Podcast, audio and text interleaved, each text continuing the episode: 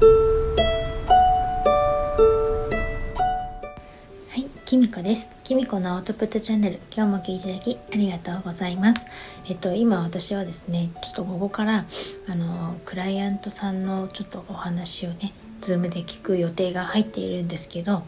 ちょっと継続的にお話を伺うような感じになるかなってセッションしていくことになるかなって思っていて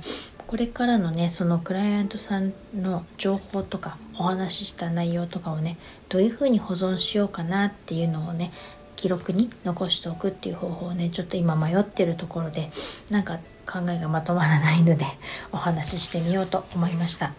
と私はですね一応ホロスコープを出してからあのまあいろいろねセッションするんですけれどもそれもやっぱり私なんかちょっとまあアナログなのか一旦こう紙ベースにねあの印刷しないとなかなかホロスコープ読むのとかなんか難しくてあれこれホロスコープ上にも書いちゃったりとかねメモしちゃったりとかするんですよね。そんなこともあるのでちょっとなんかパソコン上でねあの保存、うん、いろいろ情報とかをズームしながらこう例えばエバーノートとかそういうものとかにね Google ドキュメントとかそういうものに残すっていうのもちょっとうんと思っちゃったりとかして、まあ、じゃあノートに書こうかなとか思ったんですけど、うん、なんかそれもページを変えられない気がしてうーんってちょっと今迷い中ででまあ私いつもあな吉手帳を使っているのでバインダーにじゃあリフィルでね書いてであのホロスコープもあのバインダーに綴じようかななんても思ったんですけど、まあ、あな吉手帳のバインダーのことに関してはちょっとあのバインダーがまあ小さいというかリフィル小さいですね。あの A5サイズなんですよ。そうするとリフィルも A5サイズなので、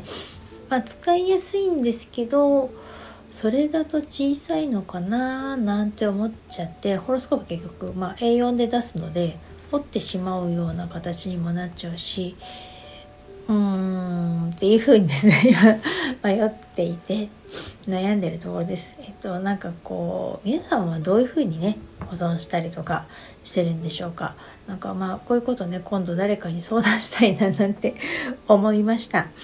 ね、でもたくさんの人をどんどんねこういうふうに見ていくようになったらいっぱい保存しとかなきゃいけないしそういうふうなことを考えたら、まあ、ちゃんとした方法をね、まあ、考えていかなきゃななんて今思っているところです。